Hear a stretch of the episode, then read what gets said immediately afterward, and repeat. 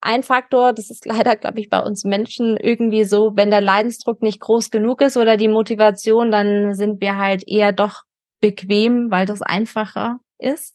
Gleichzeitig kann ich nur sagen, was jetzt zum Beispiel Meditation angeht, wenn du denkst, du hast keine Zeit dafür, dann brauchst du es am dringendsten. Semikolon Project Podcast, der Mutmach-Podcast. Spannende Geschichten und hilfreiche Tipps von besonderen Menschen. Offener Umgang mit seelischen und psychischen Erkrankungen. Gemeinsam können wir der Stigmatisierung den Kampf ansagen und neue Wege gehen. Hallo und guten Morgen oder guten Tag oder Moin, wie auch immer, je nachdem, wann du zuhörst. Hier ist der Semikolon Project Podcast und mein Name ist Sven Krawitz. Ich freue mich, dass du wieder dabei bist und ich hoffe, es geht dir richtig gut, denn mir geht's gut und ich glaube, meiner Talkpartnerin, der geht's auch gut. Die sitzt jetzt online bei mir auf dem Bildschirm und ist am Lachen. Ähm, ich hoffe, sie lacht mich nicht aus. Ich freue mich ganz riesig auf Dr. Larissa Neumann. Guten Morgen, Larissa. Hi Sven, was für eine schöne, lebendige Einleitung. Ich freue mich hier zu sein. Du kommst aus Bayern, glaube ich. Genau. Bei uns im Norden ist es ja so, du kannst den ganzen Tag Moin sagen. Das ist immer, das passt immer, ob es jetzt abends oder mittags oder so, das ist ganz cool. Bei euch sagt man Grüß Gott, oder? Grüß Gott ist das formelle, Servus ist so das Umgangssprachliche. So, Servus ist das Moin. Genau. Vielleicht magst du dich ganz kurz vorstellen, Larissa, wer bist du und warum sind wir heute hier? Oder warum quatschen wir heute miteinander? Ja, mein Name ist Larissa, wie du schon gesagt hast. Ich bin 35 Jahre alt. Ich liebe es, in der Natur zu sein, vor allem am Ozean, im Meer zu sein und einfach, ja, was Neues zu entdecken. Das ist so, sage ich mal, mein Persönlichkeitskern. Ähm, beruflich habe ich mich ausbilden lassen zur Ärztin. Ich habe als Anästhesistin und Intensivmedizinerin gearbeitet, habe zusätzlich in der Forschung gearbeitet gehabt, in der Biomedizin, Informatik und dann bin ich selbst schwer krank geworden, so krank, dass ich von absolut fit, sportlich, leistungsstark zu bettlägerig, schwach und um fremde Hilfe bittend geworden bin und habe mich da trotz ähm, ja der Meinung der Schulmedizin erfolgreich rausmanövriert und lebe jetzt ähm, wieder ein ganz lebendig lebensfrohes Leben. Wie ist das? Du jetzt als Ärztin wirst krank, Gibt es da jetzt einen Unterschied zwischen, wenn ich jetzt krank werde oder wenn du jetzt krank wirst? Also wenn ich jetzt krank werde oder irgendwelche Symptome habe, klar, ich gehe zum Arzt, frage natürlich auch Dr. Google, was der denn so erzählt, was natürlich total falsch ist. Aber du hast ja wahrscheinlich eher noch dieses Verständnis, wenn jetzt irgendwas passiert mit dem Körper, dass du irgendwie eine Erklärung parat hast, oder? Ja, also ich denke, es gibt Unterschiede und es gibt auch Ähnlichkeiten. Also als Unterschied kann ich definitiv sagen, als mir die Schulmedizin gesagt hat, dass man hier nichts machen kann oder dass ich ja gar nichts hätte, weil man auf den ersten Blutbildern nichts gesehen hat, da wusste ich, das stimmt nicht. Also ich hatte einfach so ein tiefes Körpergefühl, da ist irgendwas nicht richtig. Das kann man vielleicht jetzt gerade mit den normalen Tests nicht rausfinden, aber es gibt was, wie man es rausfinden kann, da bin ich mir sicher, auch wenn ich es jetzt noch nicht weiß, ich werde es rausfinden. Das war so meine Mission. Und ich glaube, da ist dieser Unterschied zu jemandem, der eben nicht dieses medizinische Wissen hat man geht zum Arzt oder zur Ärztin und die sagt, hey, äh, stell dich nicht so an, das ist doch alles in Ordnung, dann wird das wohl eher geglaubt. Bei mir wurde Morbus Crohn diagnostiziert. Mein Arzt sagte zu mir, ähm, es gibt ja einmal diese, diese, körperliche Geschichte, also wo auch die, die Schulmedizin greift. Und dann gibt es noch ganz viel drumherum, also die Psyche oder jetzt auch das Morbus Crohn oder das Morbus Parkinson, was auch immer, was man sich ja in der, in der Schulmedizin gar nicht so richtig erklären kann da wird ja immer vermutet, ne? man geht davon aus, dass, wenn ich jetzt einen Wirkstoff gebe, ein Medikament oder so, dass es dann im Gehirn oder wo auch immer wirkt. Ja, ich finde es total faszinierend, wie gut die Schulmedizin in der Akutmedizin ist. Also wenn es Notfälle gibt, wenn schnell gehandelt werden darf, dann sind wir da einfach richtig, richtig gut und fortschrittlich. Und gleichzeitig habe ich einfach am eigenen Körper und auch in meiner Tätigkeit als Ärztin erfahren dürfen, wie limitierend diese Art der Medizin ist, wenn es auf chronische Erkrankungen oder auch Autoimmunerkrankungen zugeht. Da hilft dann eigentlich nicht viel. Dann geht es nur noch um die Symptombekämpfung, anstatt zu schauen, wo ist denn eigentlich die Ursache, um das Ganze bei der Wurzel zu packen und dann auch heilen zu können. Vielleicht magst du deine Geschichte erzählen. Ich habe sie gelesen, ich weiß, um was es geht, aber die ZuhörerInnen wissen es ja noch nicht. Vorausgesetzt, sie waren neugierig und haben nicht gegoogelt. Aber vielleicht magst du es einfach mal erzählen. Du hast gesagt, du warst also ganz normal Schulmedizinerin und dann irgendwann 2021 bist du krank geworden. Und äh, was passierte mit dir? Ja, am Anfang war das, ähm, das Ganze hat mit meinem Bauch angefangen. So gefühlt, seit ich äh, Kind bin, hatte ich immer schon irgendwie eine komische Art der Verdauung und ich habe auch ähm, eine Autoimmunerkrankung im Studium entwickelt gehabt, eine Zöliakie und ich hatte einfach Bauchschmerzen. Mein Bauch war gebläht. Ich konnte teilweise meine Füße nicht mehr sehen, obwohl ich sonst einen recht schlanken Bauch habe und dachte mir, hm, möglicherweise hängt es wieder mit meiner Zöliakie und dieser Autoimmunerkrankung zusammen. Das konnte aber recht schnell ähm, ausgeschlossen werden. Ich hatte mich damals auch streng glutenfrei ernährt und mein Darm sah ganz normal aus. Und zu diesen Bauchbeschwerden kamen dann andere, anfangs eher so, ja, Erkältungssymptome dazu, also Kratzen im Hals, Müdigkeit, Gliederschmerzen, Muskelschmerzen, Schlappheit, Energielosigkeit. Nur leider hat sich das ja länger gezogen als jetzt ein normaler Infekt. Das wurde dann richtig chronisch und so stark, dass ich ja teilweise 16, 18, 23 Stunden ans Bett gebunden war.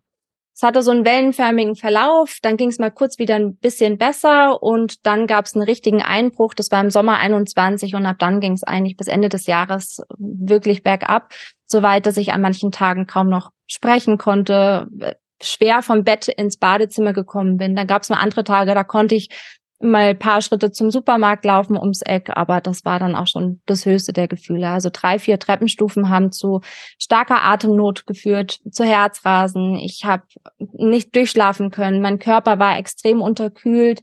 Ja, mein Körper konnte einfach keine Energie herstellen und auch sonst alle Systeme, so Herz, Lunge, Gefäßsystem, Gehirn, alles hat irgendwie nicht so richtig funktioniert. Und das war natürlich schon ein Schock, weil ich ja vom blühenden Leben her kam. Ich war total fit, gesund, habe mich gut gefühlt und auf einmal hat mein Körper aus meiner Sicht gestreikt und einfach nichts mehr gemacht.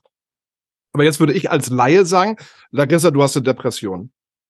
Haben auch meine ja, Familie, Freunde, Angehörige, Arbeitskollegen gedacht, Depression oder Burnout. Da ist wieder der Vorteil, ich ähm, ja, bin Ärztin, ich kenne die, die, die Kriterien für eine Depression und ich konnte ganz klar abhaken, dass bei mir diese Punkte nicht zutreffen. Ich hatte immer noch eine Lebensfreude, ich hatte immer noch eine Hoffnung, dass ich gesund werde. Ich hatte einen sehr großen Antrieb, also mein Kopf wollte ganz viele Dinge machen und mein Körper konnte nicht. Und ja, da konnte ich ganz klar abgrenzen, dass es sich um keine Depression handelt und auch nicht um ein Burnout. Jedoch war das ganz schön heftig, ja mitzukriegen, wenn andere Menschen einen in so eine Schublade schieben ich weiß ja, dass Psyche und Körper, Geist, das hängt alles zusammen und ich bin auch sicher, dass Emotionen eine Rolle in einem Krankheitsprozess spielen. Nur ich konnte da ganz klar sagen, dass es was anderes ist. Man hat dann auch nach acht Monaten herausgefunden, dass in meinem Körper Autoimmunkörper waren, also Autoantikörper, die mich selber angreifen, mein Nervensystem angreifen, nämlich ganz bestimmte Rezeptoren, sogenannte GPCR, Rezeptoren, das sind Neurotransmitterrezeptoren, die man im Gehirn an Gefäßen überall eigentlich im Körper finden kann. Und wenn dort die Autoantikörper andocken, dann können die diese Rezeptoren blockieren und dadurch kann eine Wirkung gehemmt werden oder sie können sogar eine Wirkung verstärken. Und das bringt natürlich einiges durcheinander im Körper. Und das, was dann eigentlich gefunden worden ist, war, dass meine Mitochondrien, also die Zellkraftwerke in meinem Körper, also die die Teilchen, die Energie produzieren, dass die einmal von der Menge her gar nicht mehr so vorhanden waren, wie sie eigentlich sollten. Und auch die, die noch vorhanden waren, eigentlich gar nicht mehr richtig funktioniert haben. Und somit war auch der absolute Energiemangel, die Unterkühlung und vieles andere erklärbar. Wie kann ich denn ähm, rausfinden, ob dieses Energiekraftwerk im Körper funktioniert oder nicht? Kann ich jetzt zu meinem Arzt gehen und sagen, mach mal ein großes Blutbild, ich will das mal wissen? Oder was gibt's da für Möglichkeiten? Weder im kleinen noch im großen Blutbild kann das ähm, detektiert werden. Es gibt besti bestimmte Tests. Man kann sogenannte Mitochondrien-Tests machen. Da gibt es einen ähm, bioenergetischen Index, der, also den BHI, der getestet werden kann. Das Labor MMD von der Professor Dr. König ähm, testet ganz spezifisch auf Mitochondrien. Das war auch damals, wo ich das testen hab lassen. Es gibt noch andere diagnostische Tests wie die LDH-ISO-Enzyme, LDH4 und LDH5. Jedoch müsste es da einen Arzt geben, der sich wirklich damit auskennt. Übrigens, falls du im Hintergrund gerade irgendwelche Geräusche hörst, das ist äh, unser acht Monate alter Golden Retriever, der hier gerade ein bisschen rumspielt mit dem Ball. Ich habe das mal gehabt. Ich habe mich mit einem Professor unterhalten und der sagt, es gibt ja diese sogenannte Blut-Hirn-Schranke. Und auch das kann ich ja testen lassen ich bin dann wirklich zu drei oder vier Ärzten gegangen und habe gesagt, ich möchte diesen Test gerne mal machen, ob dieser Wirkstoff von diesen Antidepressivas, die ich nehme, überhaupt ins Gehirn eindringt. Und da haben alle drei gesagt oder vier gesagt, das ist Spaß. Ach, so Blödsinn machen wir nicht. Da ist es ja schon schwer, diesen Arzt oder diese Ärztin zu finden, die sagt, okay, komm, wir machen diese Untersuchungen mal, ob das vielleicht wirklich an diesem ja, Körperkraftwerk liegt, was du gerade erzählt hast. Absolut, da gebe ich dir recht. Also ähm, ich habe von all dem, was ich während meiner Erkrankung gelernt habe über den Körper, wie das Ganze funktioniert, über die Mitochondrien, über wichtige ähm, ja Kreisläufe, biochemische Kreisläufe, die für die Epigenetik eine Rolle spielen. All das habe ich mir selbst angeeignet. Das habe ich nicht im Studium gelernt. Und daher ist es auch super schwer, entsprechende Ärzte und Ärztinnen zu finden, die sich damit auskennen. Also so ein Stichwort, was oftmals aktuell hilft, ist funktionelle Medizin danach zu suchen. Funktionelle Medizin, Mitochondrienmedizin oder Epigenetik solche Ärzte, die das mit draufstehen haben, da ist die Wahrscheinlichkeit einfach höher, dass sie sich zumindest ein bisschen auskennen. Kann es sein, ähm, dass jetzt in der in der ähm, Depression, also viele werden ja äh, oder viele werden ja äh, diagnostiziert mit einer Depression, dass es gar keine Depression ist, ähm, sondern was ganz anderes, weil ich war jetzt oder bin psychiatrisch in der medizinischen Hochschule in Hannover angeschlossen und da fiel jetzt zum ersten Mal der Begriff Fatigue. Und ich habe gedacht, was ist das denn? Fatigue? Und habe das gegoogelt und dann hieß es Erschöpfungszustand. Und da habe ich mich dann gefragt, wenn ich jetzt eine Depression habe, ist es ja auch eine Form des Erschöpfungszustandes oder Burnout. Und jetzt auf einmal wird von Fatigue gesprochen. Es sind unterschiedliche Diagnosen. Also die Depression, die hat ja wirklich nach ICD kodiert ganz bestimmte Kriterien, Hauptkriterien und Nebenkriterien, die da entsprechen dürfen. Und du sagst was ganz Wichtiges. Bei der Fatigue können auch, ähm, ja, Energielosigkeit kann genauso auch da auftreten. Ähm, jedoch sind bei der Fatigue jemand, der an Fatigue leidet, muss nicht unbedingt auch eine depressive Verstimmung oder eine Depression haben. Das kann Mischbilder geben, ja, weil oft bei der Fatigue eine Entzündung vom Nervensystem eine Rolle spielt, also eine sogenannte Neuroinflammation und auch durch eine Neuroinflammation eine Depression entstehen kann. Genauso kann einfach durch eine, einen Mangel an gewissen Aminosäuren oder auch Vorstufen, die ja das Serotonin produzieren, also wie das 5-HTP, wenn davon zu wenig da ist, weil der Tryptophan-Stoffwechsel aus dem Gleichgewicht gekommen ist, dann kann auch zu wenig Serotonin produziert werden und dann kann man auch eben an der Depression leiden, obwohl es einfach nur ein Neurotransmittermangel ist. Also da gibt's, glaube ich, ganz viel ähm, ja zu updaten, zu tun, um wirklich zu gucken, wie man den Betroffenen helfen kann. Wenn ich jetzt sagen würde, der Patient oder die Patientin wird zu schnell abgestempelt. Würdest du mir dann recht geben? Pauschal verallgemeinert kann ich natürlich jetzt nicht für alle sprechen. Ich glaube, es gibt auch äh, Therapeuten und Therapeutinnen, die sich wirklich Zeit nehmen. Heutzutage jedoch einfach dem System geschuldet, ist es eigentlich kaum noch möglich, dass die Ärzte, Ärztinnen heute genügend Zeit haben, um sich überhaupt mal die Patientengeschichte anzuhören. Und da wird leider sehr schnell abgestempelt häufig. Du hast schon ein bisschen von dir erzählt. Äh, du wurdest dann ähm, krank. Die Symptome hast du ja schon genannt. Warst wahrscheinlich irgendwann auch an so einem Tiefpunkt angekommen. Was hast du dann gemacht? Oder wie hast du dann gesagt, so Mensch, Larissa, es kann doch nicht sein. Ich bin jetzt hier, ich sag mal, völlig im Arsch. Es muss doch irgendwie wieder weitergehen. Ich möchte wieder lebensfroh sein. Was hast du getan? Du hast ja schon gesagt, du hast dich glutenfrei ernährt. Habe ich auch mal versucht. Oder ähm, laktosefrei ernährt und so weiter. Ähm, natürlich bringt das alles was. Aber dieses, ich will ja wieder glücklich sein, ich will lachen, ich will Spaß am Leben haben, das ist ja das, was sich ganz, ganz viele Menschen da draußen wünschen, ich mir auch, ähm, wer nicht, du ja auch zu damaliger Zeit. Wie ging es dann weiter bei dir? Ja, ich war natürlich total verzweifelt, weil man nichts finden konnte und mir sagen konnte, was eigentlich bei mir los ist. Und gleichzeitig hatte ich den starken Willen, wieder gesund zu werden. Das erste, mit dem ich angefangen habe, war tatsächlich die Ernährung. Das war irgendwie für mich was Bekanntes mit einer glutenfreien Ernährung. Bei mir hatte man einen sogenannten Leaky Gut diagnostiziert gehabt, also einen durchlässigen Darm, dass die Darmzellen einfach nicht mehr gut abschließen, ähm, dazwischen Nährstoffe aus dem Darminhalt, unverdaute Nahrungsbestandteile, auch Bakterien in die Blutbahn gelangen können und somit auch Autoimmunprozesse anregen können. Und da war für mich erstmal wichtig, okay, wie kann ich mich ernähren, dass diese Entzündung im Darm nicht weiter gefördert wird, sondern der Darm irgendwie heilen kann. Und habe dann erstmal eine antientzündliche Ernährung begonnen. Habe so ein bisschen hier, ein bisschen da versucht, Podcasts zu hören, weil ich konnte kaum lesen oder in Bildschirme gucken. Das war einfach total anstrengend. Ich war sehr lichtempfindlich, teilweise auch sehr geräuschempfindlich und habe mich da langsam versucht, irgendwie fortzubilden und irgendwie mir einen Reim drauf zu machen, wie ich meinem Körper denn helfen kann. Und bin allein leider nicht so wirklich vorwärts gekommen und habe dann tatsächlich Hilfe bekommen, habe auch erkannt, dass Hilfe anzunehmen eigentlich was Gutes ist, weil ich wollte ziemlich lang selbst dadurch und gar nicht so richtig anerkennen, wie schwach ich eigentlich war. Und ja, durch diese Hilfe wurde mir einfach ein ganz anderer Horizont erweitert. Ich habe erkannt, wie wichtig eigentlich Nährstoffe sind und nicht eigentlich, sondern wie wichtig Nährstoffe sind. Ja. Ähm, weil ohne Nährstoffe können auch eben die Mitochondrien gar nicht funktionieren, wenn sie nicht das Futter bekommen, was sie brauchen. Dann ist es auch wichtig, dass die Nährstoffe überhaupt in den Zellen ankommen. Also die Zellmembran spielt eine wichtige Rolle.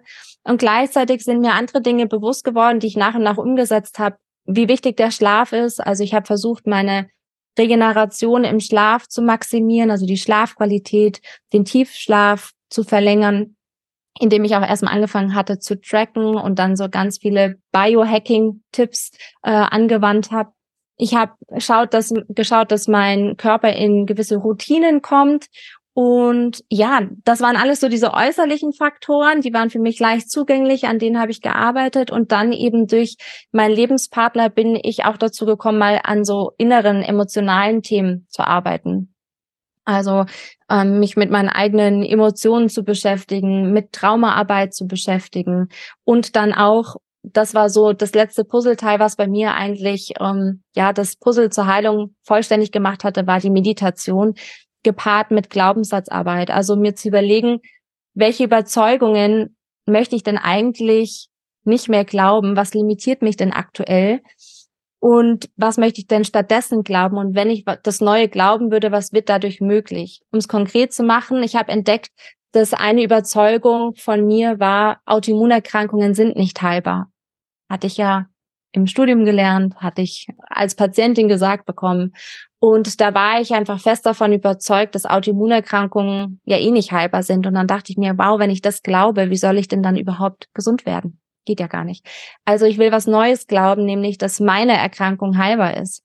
Und das habe ich dann ähm, nach Dr. Joe Dispenza, die hatten ganz äh, tolle wissenschaftliche Erkenntnisse, dass so ein positives Gefühl mit gepaart mit einer positiven Intention oder so einem neuen Glaubenssatz, so einer neuen Überzeugung zusammen recht schnell positive Effekte auf die menschliche Anatomie und Physiologie hat. Und dann habe ich das ausprobiert, habe mich jeden Tag hingesetzt. Es war ein arger Kampf und habe dann am Ende wirklich deutliche Fortschritte erlebt mit diesem kombinierten System, was ich da angewandt habe und bin gesund geworden. Ist ja im Endeffekt ein Stück weit so diese, diese, diese japanische, chinesische, asiatische Medizin irgendwo, also beziehungsweise Meditation und so, das kommt ja aus den asiatischen Bereichen. Und äh, die sind da ja auch total von überzeugt irgendwie, ne? dass die sagen, Meditation, das ist das, was dir hilft. Ich fand es vorhin ganz cool, was du sagtest, ich muss Hilfe annehmen und das macht auch Sinn, Hilfe anzunehmen, weil dadurch kann ich mich ja ganz anders austauschen. Ich finde auch so ein Podcast, was wir jetzt ja machen, ich frage dich ja auch irgendetwas, was mich interessiert, um irgendwie, ja, für mich, für mich oder auch für die HörerInnen ähm, vielleicht irgendwie so, so, so, so Punkte zu finden, wo sie sagen, hey, da greife ich jetzt mal an oder da greife ich mal an. Ich habe das Problem und ich kenne ganz, ganz viele Menschen, die ähnliche Probleme haben, die sagen, ja, ich weiß, Meditation tut gut, gesunde Ernährung tut gut. Ich weiß, ich weiß, ich weiß. Aber dieses Umsetzen ist halt schwer, weil es ist ja viel einfacher zu sagen, ach, ich habe gar keinen Bock jetzt zu kochen oder halt ähm, mir Gedanken zu machen, was kaufe ich denn jetzt überhaupt ein? Ich fahre jetzt einfach mal zu McDonald's als Beispiel. Und für eine Meditation habe ich eigentlich gar keine Zeit, weil, wobei die dauert ja nur eine Viertelstunde, aber die Zeit habe ich ja eigentlich gar nicht. So, und wir reden uns, glaube ich, ganz viel Positives weg, was uns helfen würde, anstatt einfach zu sagen, wir greifen uns das jetzt mal. Bevor der Leidensdruck so groß war, habe ich ja auch dazu gehört. Also ich habe mir damals nicht über Meditation Gedanken gemacht. Das war tatsächlich gar nicht so auf meinem Bildschirm. hatte ich irgendwie gar nicht im Blickfeld. Jedoch war ich so, Mai, Entspannungsübungen brauche ich nicht. Mir geht's doch gut. Ähm, also das heißt, ein Faktor, das ist leider, glaube ich, bei uns Menschen irgendwie so, wenn der Leidensdruck nicht groß genug ist oder die Motivation, dann sind wir halt eher doch bequem, weil das einfacher ist. Gleichzeitig kann ich nur sagen, was jetzt zum Beispiel Meditation angeht, wenn du denkst, du hast keine Zeit dafür, dann brauchst du es am dringendsten. also wenn du denkst, du hast Zeit und bist entspannt, dann kannst du vielleicht davon absehen, aber wenn es wirklich gerade stressig ist und es nirgendwo reinpasst, genau dann tut es dir gut. Und diese wissenschaftlichen Erkenntnisse, das war halt das, was mich als ja Schulmedizinerin auch mega abgeholt hat. Also zu sehen, dass selbst bei Anfängern innerhalb von sieben Tagen so viele Metabolite hochreguliert werden, die sich positiv auf die Gesundheit auswirken. Es war einfach faszinierend. Also man hat gesehen, zum Beispiel, du hast vorhin äh, Morbus Parkinson genannt. Da hat man einen Vergleich gemacht zwischen den Medikamenten, die die Patienten bekommen, was dann auch ähm, Dopamin erhöhen soll im Körper zu Meditation.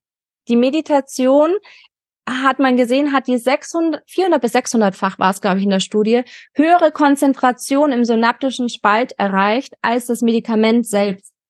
Der Körper kann alles produzieren. Das ist die beste Apotheke, die wir haben. Wir lassen einfach nur den Körper nicht das tun, was er tun soll, weil wir die ganze Zeit meinen, wir müssen alles kontrollieren. Dabei ist unser Körper so viel schlauer als unser Verstand, dass alles, was in unserem Körper abläuft, das sind so hochintelligente Prozesse, 24 Stunden am Tag. Und das einfach mal zu ehren, was diese 50 Billionen Zellen jeden Tag leisten und gleichzeitig auch dem Körper mal die Möglichkeit zu geben, ist, glaube ich, ein wahrer Schlüssel zur Genesung und Heilung. Wie sieht dein Leben jetzt heute aus? Also ähm, deine Ernährung, das würde mich jetzt interessieren, beziehungsweise den, die HörerInnen wahrscheinlich auch. Wie sah deine Ernährung vorher aus und wie sieht sie jetzt aus? Und ähm, wie sieht dein Tag aus? Also wo baust du jetzt eine Meditation ein oder eine Achtsamkeitsübung oder vielleicht auch ein bisschen Sport oder was auch immer? Also ich, ich teile es mal in drei Teile vor meiner Erkrankung, während der Erkrankung und mhm. der Erkrankung jetzt. Vor der Erkrankung habe ich mich äh, glutenfrei ernährt. Ich habe Pizza und Pommes geliebt. Äh, wenn ich Nächte durchgearbeitet habe, habe ich gern auch mal zuckerhaltige Getränke äh, getrunken. Ansonsten schon Obst, Gemüse, Fleisch, Fisch, also durchwachsen. Ich würde mal sagen, so weder super gesund noch super, super schlecht. Einfach so ein Mittelding. Mhm. Als ich krank war, habe ich mich komplett antientzündlich ernährt nach einer bestimmten Ernährungsform, die heißt Autoimmun Paleo. Das ist eine Ernährungsform, die von der Sarah Ballantyne aus den USA in die Wege geleitet worden ist. Sie hat auch ein sehr gutes Buch geschrieben, die Paleotherapie. Und da habe ich mich komplett dran gehalten. Da gibt es so eine Eliminationsphase, wo wirklich alles eliminiert wird, was Entzündungen fördert. Und dann führt man langsam wieder andere Lebensmittel ein. Da gehe ich jetzt nicht drauf ein, das, das kann man googeln, was da, was man darf, was man nicht darf. Oder soll ich das noch weiter erklären? Nee, denke ich nicht. Also ich, ich habe mich damit beschäftigt. Ähm, das ist interessant, aber ich glaube, dass es ein, eine ganze Podcast-Episode ja. wird. Ja. Und jetzt ernähre ich mich tatsächlich nach meiner eigenen Form. Ich habe dem auch einen Namen gegeben schon, nutrivistisch. Also ich ich achte darauf, dass Nährstoffe drin sind, dass ich meine Nährstoffe zu mir nehme und dass es ein ganzheitliches Ernährungskonzept ist. Wie sieht es aus? Ich äh, esse eigentlich zu Hause nur biologisch. Wenn ich ins Restaurant gehe, schaue ich drauf, dass ich ein biologisches Restaurant finde. Das ist aber immer noch sehr, sehr schwer. Ich esse zu Hause alle Lebensmittel ohne Konservierungsstoffe, ohne Zusatzstoffe, ohne Farbstoffe, kein Industriezucker, sondern nur, also Süße, nur mit Honig, Kokosblütenzucker oder Ahornsirup.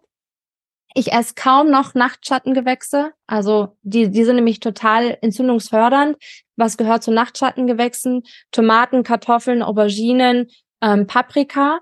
Das esse ich zu Hause eigentlich gar nicht. Im Restaurant, wenn ich mal Lust habe, schon. Und auch wenn ich zu Hause hab, äh, Lust habe, aber das ist eigentlich, ich finde, kaum noch Einklang in meiner Ernährung. Worauf ich zu Hause auch fast komplett verzichte, sind ähm, ja alle Milchprodukte, tierische Milchprodukte, also Joghurt, Butter, was es alles gibt.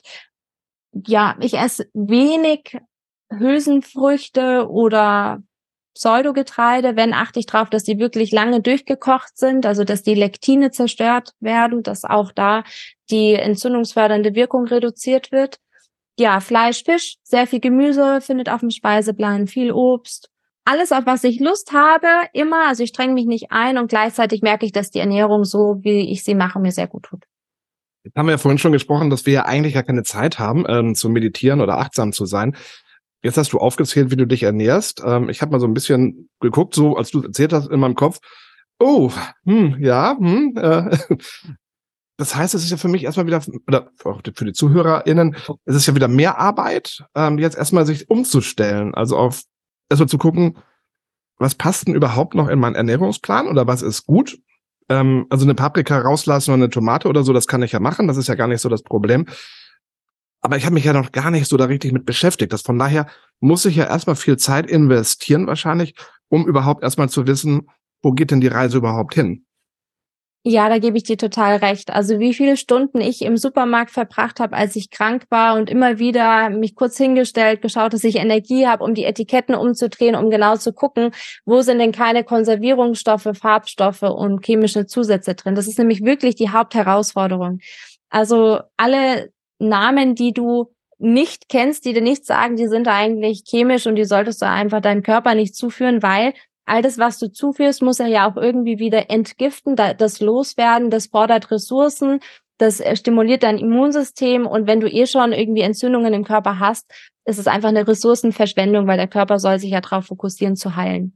Was ich so als Starter vielleicht einfach vorschlagen kann, wenn ein Produkt bei dir zu Hause ausgeht, schau doch, ob du das mit einem neuen Produkt ersetzt, was möglicherweise besser ist, also weniger chemische Zusätze oder ähm, Farbstoffe hat und so weiter. Versuch doch da mal das Etikett umzudrehen und dann arbeite dich so Stück für Stück vor, wenn du jetzt nicht schwer krank bist. Wenn du wirklich krank bist, dann würde ich schon raten, einen Experten oder eine Expertin ähm, ja zur Seite zu holen, die da einfach dir viel schneller Hilfe verschaffen kann. Also das mache ich mit meinen Klienten und Klientinnen auch, denen sage ich halt, welche, welche Artischocken, welche Oliven im Glas, welche Marmelade, was da halt gut ist und das können die sich dann einfach einkaufen oder online bestellen und dann ist ähm, das schon auch getan.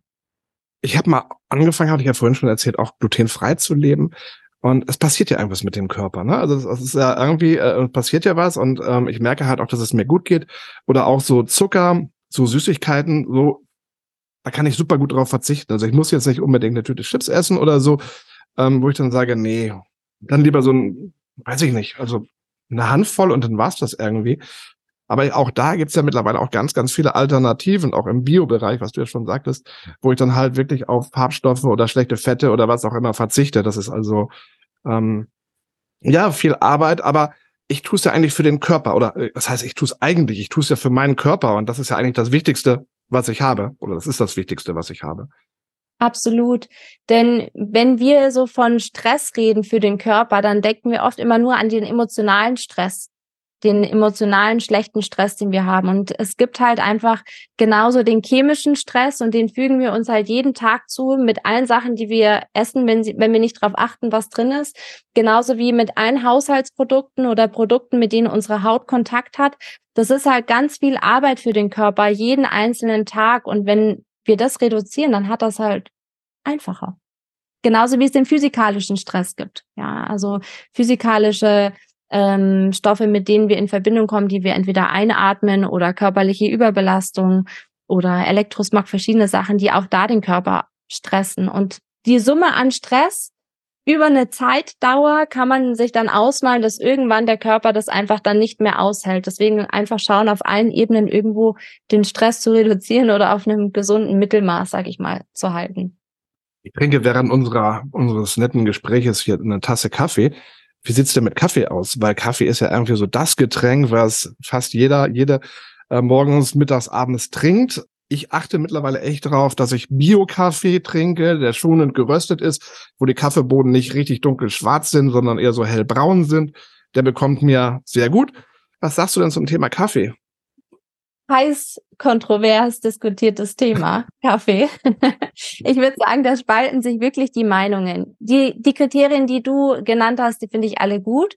Ähm, ich würde noch hinzufügen, dass die Uhrzeit definitiv eine Rolle spielt, wann Kaffee konsumiert werden sollte, denn Kaffee regt einfach den oder hebt den Cortisolspiegel, also das äh, Stresshormon. Der Stresshormon hat normalerweise so sein natürliches Peak zwischen 8 und 10 Uhr vormittags wenn der Kaffee abends getrunken wird, dann kommt da so ein künstlicher Peak hinzu und das ist einfach schlecht, weil Cortisol wird über den Tag abgebaut und um drei Uhr nachts hat man ein Cortisol-Tief und dann fängt wieder die Produktion an. Also von daher ist es wichtig, wann wird der Kaffee konsumiert. Er soll eigentlich nicht zwischen acht und zehn Uhr, wenn eh schon das Peak vom Cortisol da ist, konsumiert werden, weil dann hebt man noch einen oben drauf. Und ähm, das heißt erstmal abwarten, bis der, der Peak nach unten geht, die, die Kurve sich abflacht, also so zwischen 11 und 14 Uhr, sag ich mal, ist eine gute Zeit, einen Kaffee zu trinken und danach sollte man eigentlich aufhören, weil das hat auch eine lange Halbwertszeit, das Koffein und ähm, kann dann eben noch lange nachwirken. Alkohol? Uh, Alkohol ist ähm, eines der giftigsten Substanzen, die wir leider, leider als ganz normal ansehen. Das ist einfach pures Gift für den Körper. Wie geht's dir heute? Mir geht's super gut. Du hast mich vorhin noch Also nicht nur, weil wir beide jetzt miteinander quatschen. ähm, nein, allgemein war das jetzt gemeint. Du, allgemein geht's sehr gut. Ich hab, ich bin super happy, dass ich mein, meine Gesundheit zurück habe. Ich habe mich ja selbstständig gemacht und habe ähm, da ganz erfolgreich mein Business aufgebaut und gleichzeitig bin ich gerade wieder an so einem Umbruch, wo ich mich gefragt habe, ist das, was ich gerade mache, auch wirklich das, was mich glücklich macht oder ist es eigentlich was anderes und ähm, bin mal so neugierig und offen, wo es mich nächstes Jahr hintreibt, was ich dann machen werde. Auch das finde ich eine ganz spannende Geschichte viele Menschen sagen immer, oh, der Job, das ist so scheiße, das macht mich kaputt und ich muss da jeden Morgen hin und, und ich habe keinen Bock mehr und ich hatte schon einen Burnout und ich bin wieder kurz davor. Und deswegen finde ich es total cool, was du jetzt sagtest. Ich, ich, ich bin jetzt in meinem Business und das ist auch alles ganz toll, aber ich habe da schon wieder Ideen. Und ich glaube, auch das ist ja auch für, die, für das Positive gut, dass wir einfach Ideen haben und sagen, okay, ich habe jetzt eine gewisse Zeit meinen Job gemacht und jetzt muss ich gucken, ist es das eigentlich noch oder will ich vielleicht was ganz, ganz anderes machen? Und auch dieser Schritt ist, glaube ich, wichtig, dass wir diesen Schritt gehen und nicht darauf warten, dass wir zusammenbrechen oder so. Ganz genau. Und es gibt ja auch verschiedene Persönlichkeitstypen und, und Persönlichkeitsmerkmale. Und bei mir kann ich einfach sagen, ich bin so eine absolute Entdeckerin. Mhm. Ich liebe es, Neues zu entdecken, neue Menschen kennenzulernen, neue Orte kennenzulernen, durch mein Wissen, was ich mir aneigne, wieder Menschen zu inspirieren, was aufzubauen. Das ist so voll voll meins. Und von daher, genau, ich bin jetzt ein Jahr da gewesen, wo ich bin und habe jetzt eben so das Gefühl, boah, das, das habe ich gut gemacht und da hatte ich auch Erfolge und gleichzeitig treibt es mich irgendwo anders hin. Und ja, ich, ich habe da Spaß, eben mein Leben zu leben, zu entdecken, ähm, Auf und Abs zu haben und zu gucken, wo es mich einfach hinführt. Total schön. Das, das gefällt mir. Ich bin da ähnlich. Ich bin auch ein Entdeckertyp. Also ich kann das auch nicht still sitzen und warten, so, hm, sondern ich will halt auch irgendwie was erleben und, und, und, und Leute kennenlernen, finde ich total spannend. Und ähm, ja, ich kann mir das nicht vorstellen. Irgendwie so dieses, diese, diesen Tunnelblick, so nicht rechts, nicht links, nur geradeaus. Das ist so überhaupt nicht meins irgendwie. Nee. Nee. ja, dann bin ich gespannt, was du nächstes Jahr tun wirst. Und vielleicht haben wir dann ein ganz anderes Thema für den Podcast. Ja, vielleicht. Und ich wollte dir noch eine Frage beantworten, die du mir vorhin gestellt hast, die ich nicht beantwortet hatte. Du hast mich gefragt, wie ich so Meditation, Entspannungsübungen in meinen Alltag Genau, das, waren wir, das haben wir noch, das haben wir noch vor uns. Das haben wir noch offen, genau. Und da wollte ich sagen, also was, das war ja ein ähm, wahnsinniger Kontrast zu vor meiner Erkrankung habe ich mich nur um alle anderen gekümmert, geguckt, dass allen anderen gut geht, dass ich einen guten Job mache. Ich war angestellt, ich habe überperformt, ich wollte Karriere machen und war sehr so nach außen fokussiert und habe mich gar nicht auf meine eigenen Bedürfnisse konzentriert. Meine Krankheit hat dazu geführt, dass ich nichts anderes machen konnte, als zu gucken, wie geht's mir und was brauche ich, weil ich gar nicht die Kraft für irgendwas anderes hatte. Ich hatte ja teilweise nicht die Kraft für mich selbst. Also da war einfach eine sehr starke Ich Fokussierung und Zentrierung notwendig. Als ich dann aus meiner Krankheit rausgekommen bin, kamen immer wieder so neue Schritte dazu. Erst ähm, ging es dann natürlich wieder Freunde, Familie, soziale Kontakte aufbauen. Dann ähm, bin ich in meine Selbstständigkeit gegangen, habe mich um die Klienten, Klientinnen gekümmert. Ähm, dann haben wir ein Hundekind bekommen, dann ging es auch nochmal um die Bedürfnisse vom Hund. Und da war schon eine ganz schöne Anpassung notwendig. Wow, nicht in mein altes Muster zu verfallen und mich wieder nur um die Bedürfnisse von allen anderen zu kümmern, sondern um mich.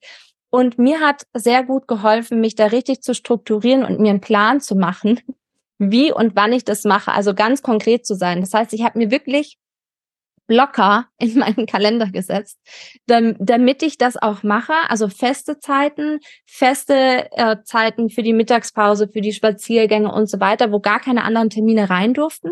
Und gleichzeitig habe ich immer wieder mich am Tag abgefragt, zwischen den Meetings oder zwischen meinen Coaching-Sessions, hey, wie geht's mir eigentlich? Was brauche ich denn? Und wenn ich gemerkt habe, oh, mein Stresslevel ist oben, ähm, habe ich einfach so eine bestimmte Nervus vagus Übung gemacht, also um den Parasympathikus bisschen zu fördern. Da tendiere ich auch, wenn ich über diese ähm, Übung spreche, weil mein Nervensystem so konditioniert ist, dass ich auch gähnen muss. Es tut mir leid. Das ist so trainiert, das ist schon drin. Allein wenn ich mir nur vorstelle, dass ich die mache, kommt die Entspannung hoch. Okay, ich versuche sie so zu erklären, dass deine Zuhörer und Zuhörerinnen mitmachen können. Das ist keine von mir erfundene Übung. Ich glaube, der, der, das Buch, aus dem ich es habe, der hieß Stanley Rosenberg oder so. Ich bin mir jetzt leider nicht mehr ganz mhm. sicher. Es hieß, glaube ich, The, The Vagus Nerve oder so.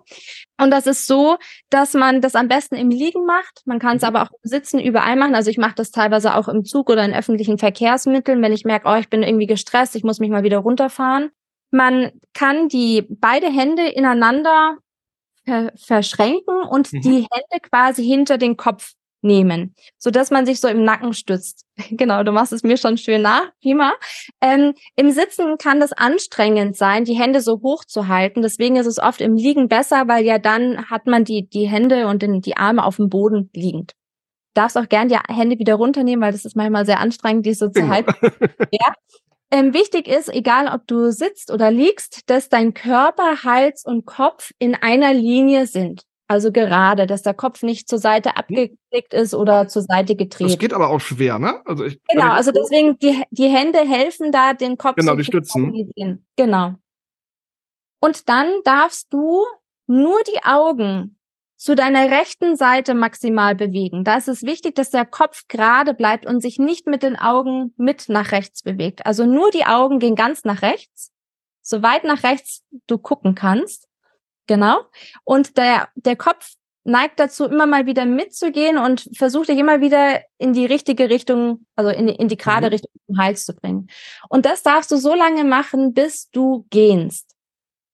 Für Anfänger, die das noch nicht gemacht haben, die denken möglicherweise, wenn sie die Übung machen, wow, bei mir funktioniert das nicht, ich gehe nicht. Und ich kann dir sagen, es funktioniert, denn die Reizung der Hirnnerven und wie das verschaltet ist, das wird deinen Nervus vagus reizen und dich zum Genen animieren.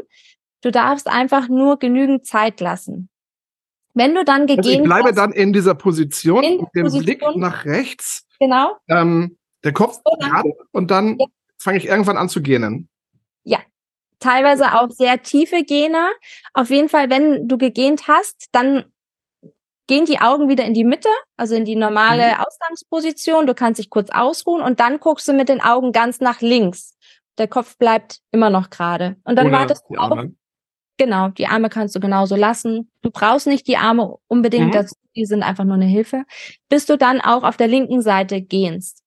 Mhm. Meistens kommt es schneller, weil in irgendeiner Form schon ja, das parasympathische Nervensystem aktiviert worden ist oder der Sympathikus runterreguliert worden ist. Ähm, je öfter du das machst, umso schneller musst du gähnen. Und bei mir ist es ja schon so, allein wenn ich darüber nachdenke, kommt schon so ein Reiz, ich unterdrück's die ganze Zeit, dass ich nicht gehen muss. Das ist unfassbar. Entschuldigung. Ja, die kannst du überall machen. Ähm, die hilft super gut und da kannst du dich selber ganz kostenfrei andauernd regulieren und die, in die Entspannung bringen. Und ich kann es auf dem Bürostuhl machen oder ich kann es machen, wo ich gerade bin, selbst im, im Zug oder wo auch immer. Ja. Genau. Mache ich auch. ähm, und ein Tipp noch für alle, die das ausprobieren. Äh, ein, sage ich mal, ein Hindernis könnte sein, wenn du da liegst und gerade mit den Augen nach rechts guckst und es passiert nichts und du denkst, wann muss ich denn gehen, wann muss ich denn gehen? Also bei mir passiert nichts, ich gehe nicht, ich gehe nicht. Dadurch stresst du dich selber und wirkst eigentlich dem, was passieren soll, entgegen. Verlass dich drauf, wenn du da lange genug liegst, wirst du gehen. Das kann bei Anfängern auch mal eine Viertelstunde oder 20 Minuten dauern. Du wirst jedoch gähnen, wenn du lang genug wartest. Ich probiere es aus, Larissa, und werde es dir schreiben. Ich gebe mir gerne Feedback, Sven, ja. Jetzt frage ich mich, du hast äh, Medizin studiert, du hast deinen Doktor gemacht, ähm, du hast lange Zeit ähm, im medizinischen Bereich gearbeitet, bist krank geworden und hast dann festgestellt, okay, die Schulmedizin funktioniert nicht mit dem, was ich habe. Bist quasi neue Wege gegangen, hast nochmal ganz von vorne angefangen zu lernen. Also das, was du da jetzt erzählt hast, das hast du ja auch dir alles beigebracht ähm, und so weiter. Ähm, wie stehst du heute der Schulmedizin gegenüber? Ich stehe ihr so gegenüber, dass ich immer noch davon überzeugt bin, dass sie sehr gut in der Akutmedizin ist, akute Notfälle, akute Erkrankungen, Unfälle, Operationen, da sehr, sehr hilfreich ist. Ähm, und gleichzeitig limitiert ist heutzutage noch, so wie sie praktiziert wird in unserem Gesundheitssystem, ähm, ja, einfach limitiert ist, was chronische Erkrankungen angeht. Da darf definitiv mehr gemacht werden. Da darf auch der Patient, die Patientin in seine, ihre volle Verantwortung kommen und, und noch mehr machen, als zu denken, der Gegenüber, Arzt, Ärztin, Therapeut, Therapeutin, macht dich gesund. Weil das ist es nicht. Du darfst selber dafür arbeiten. Gesund werden ist harte Arbeit, weil gesund werden bedeutet Veränderung, nicht so weiterzumachen, wie du vorher gelebt hast. Und da ist natürlich erstmal ein großer Prozess drin, zu erkennen, was könnte ich denn irgendwie verbessern. Ähm, viele sagen dann, ja, bin ich also an meiner Erkrankung schuld? Würde ich so nie sagen, es geht nicht um die Schuld, sondern einfach, dass gewisse Lebensstile dazu führen, dass der Körper einfach irgendwann nicht mehr kompensieren kann, sondern aus dem Ruder aus der Harmonie läuft und das dann einfach zeigt. Oftmals, bevor Krankheiten auftreten, gibt, schickt der Körper ja schon irgendwo Warnsignale, die von vielen Menschen einfach ignoriert werden. Oder ach, das ist nicht so schlimm, wenn ich halt äh, immer mal wieder Bauchweh habe oder Migräne ist nicht so schlimm und, und, und. Jedoch sind das alles Zeichen vom Körper, dass irgendwas eben nicht mehr so funktioniert, wie es funktionieren sollte. Und sich da einfach schon auch ziemlich früh zu fragen, hey, was will mein Körper mir eigentlich sagen? Wo darf ich vielleicht mal hinschauen? Auch wenn es unangenehm ist, was darf ich vielleicht auch verändern oder anders machen? Das war bei mir tatsächlich so, ähm, ich habe ganz viele ähm, Warnsignale von meinem Körper bekommen und habe immer gesagt, oh, was ist das denn jetzt für ein Scheiß? Warum habe ich jetzt eine Hyperventilation? Warum breche ich jetzt hier zusammen? Und was soll denn das jetzt alles? Und habe mich quasi damit richtig unter Druck gesetzt, anstatt einfach hinzugehen und sagen, ey, was tust du da eigentlich gerade? Und das, was du vorhin sagtest, ich bin immer für andere da gewesen, ich habe ganz viel gearbeitet und ich habe dies gemacht und das gemacht, ganz viel mit Alkohol kompensiert. Ja, heute merke ich halt, dass da halt einiges schiefgelaufen ist. Ähm, deswegen denke ich schon, es ist ganz, ganz wichtig, auf den Körper zu hören, was du gerade sagtest, und äh, auch auf die Warnsignale und dann halt wirklich mal zu gucken, was ist denn da eigentlich los. Absolut. Und was super wichtig ist, auch hier, wir sind ja alle in verschiedenen Systemen groß geworden. Ja, allein wie wir von unseren Eltern erzogen worden sind, in welcher Schule wir waren, welche Freundeskreise wir hatten, wie, alles was, was wir, wir erlebt haben, während wir herangewachsen sind, hat uns in irgendeiner Form geprägt und hat uns auch zu gewissen Verhaltensmustern geführt, die immer im Hintergrund eine Überlebensfunktion hatten. Also wir machen gewisse Dinge, wie zum Beispiel anderen gefallen wollen oder eine gute Leistung für Anerkennung zu erbringen. Das, das hat ja Hintergründe, warum Menschen agieren, wie sie agieren. Es hat immer einen guten Grund, wie so ein Verhalten da ist. Und gleichzeitig können halt gewisse Verhaltensmuster auch auf Dauer ja nicht immer nur vorteilhaft, sondern dann auch nachteilig sein. Und da ist es einfach wichtig zu gucken, was kann ich denn vielleicht ändern? Muss mein Perfektionismus genauso sein oder kann ich es anders leben? Also je nachdem, einfach sich mal zu fragen, was lebe ich denn in gewissen Ausprägungen und möchte ich das so machen? Oder nach welchen Werten lebe ich eigentlich? Sind es meine eigenen Werte oder sind es die Werte von jemand anderen? Handle ich nach meinen Erwartungen handle ich nach, um die Erwartungen von anderen zu erfüllen? Und wie hoch sind eigentlich die Erwartungen an mich selbst? Wir sind nämlich oft viel zu streng mit uns selbst. Ähm, auch die eigenen Gedanken die, die inneren Monologe, die Zwiegespräche, die sind ja teilweise sehr, sehr selbstkritisch. Ähm, so würden wir meistens nicht mit einer besten Freundin oder einem besten Freund sprechen, so wie wir mit uns selber sprechen. Und da, da findet halt auch ganz viel in, in uns selber statt. Damals auch in mir, als ich krank war. Ich habe ganz viele Prozesse durchlebt, bin auch jetzt immer noch ganz viel aktiv dabei, mich immer wieder zu hinterfragen, wieso mache ich das, ähm, wieso fühle ich mich so, was brauche ich hier, äh, um halt herauszufinden, ähm, wie ich es für mich angenehmer gestalten kann. Wenn dir jetzt das passende Puzzleteil fehlt und du schon ganz, ganz viel ausprobiert hast und sagst, verdammt, ich komme nicht weiter und dir fehlt halt dieses besagte Puzzleteil, dann kann Larissa dir weiterhelfen, denn sie ist nicht nur eine tolle Gesprächspartnerin, sondern die kann dir helfen. Und wie sie das tut, das verrät sie dir jetzt bestimmt noch. Ja, sehr gerne.